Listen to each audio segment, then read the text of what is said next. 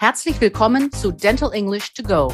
Ich bin Sabine Nemetz und ich lade euch ein, mit diesem Podcast euer Englisch aufzufrischen. Ich möchte euch zeigen, dass es ganz leicht ist, sich im Praxisalltag auf Englisch zu verständigen.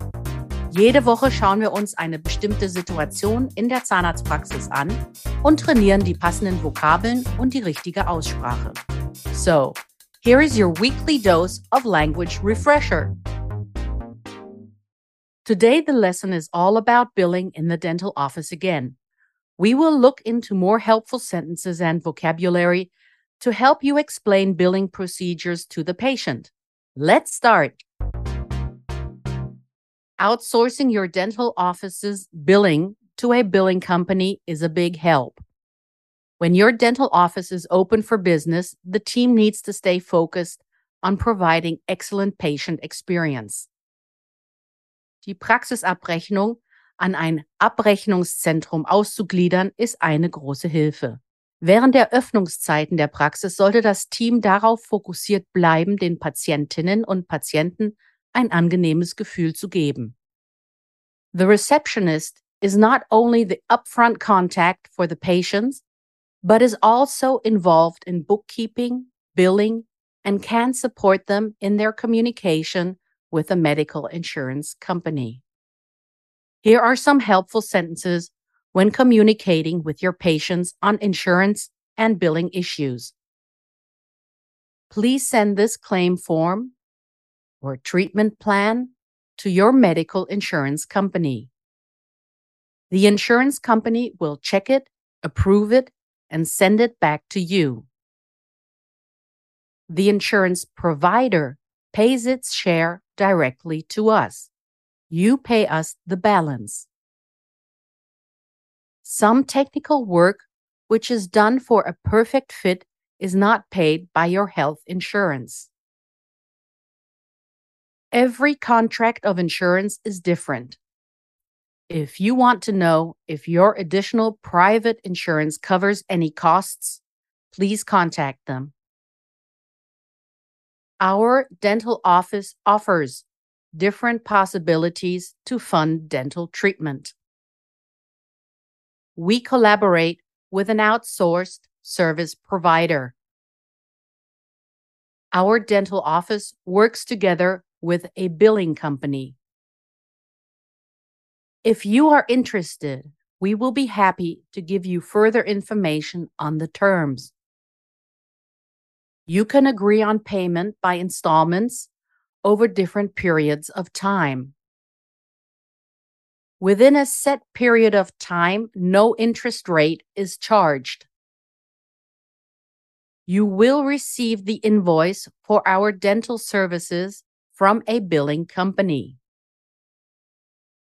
To give them the necessary information, we need your signature on this consent form. Don't worry, the billing company will not receive any personal details or personal data from us. When you receive the invoice, ask the billing company which installments are available the billing company will send you a transfer form with the invoice.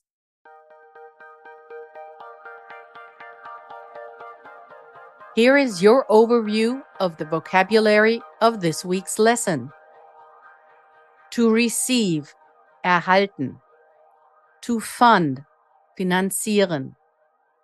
To approve, zustimmen, genehmigen. Bookkeeping, or Accounting ist Buchhaltung. Claim Form, Antragsformular. Treatment Plan, HKP. The Balance, Differenz. Consent Form, Einverständniserklärung. Terms, Konditionen. Instalment with one L is British English. Installment with two L's is American English und bedeutet Rate oder Teilzahlung. Payment by installment, Teilzahlung. Periods of time, Zeiträume. Interest Rate, Zinsen. Transfer Form, Überweisungsformular. Das war unsere Lesson für diese Woche. Nächste Woche vertiefen wir das Thema Abrechnung weiter. Wenn ihr noch mehr Dentalenglisch trainieren wollt, empfehle ich euch mein Buch Dental English, erschienen im Quintessenz Verlag oder auch die Monatszeitschrift Team Journal.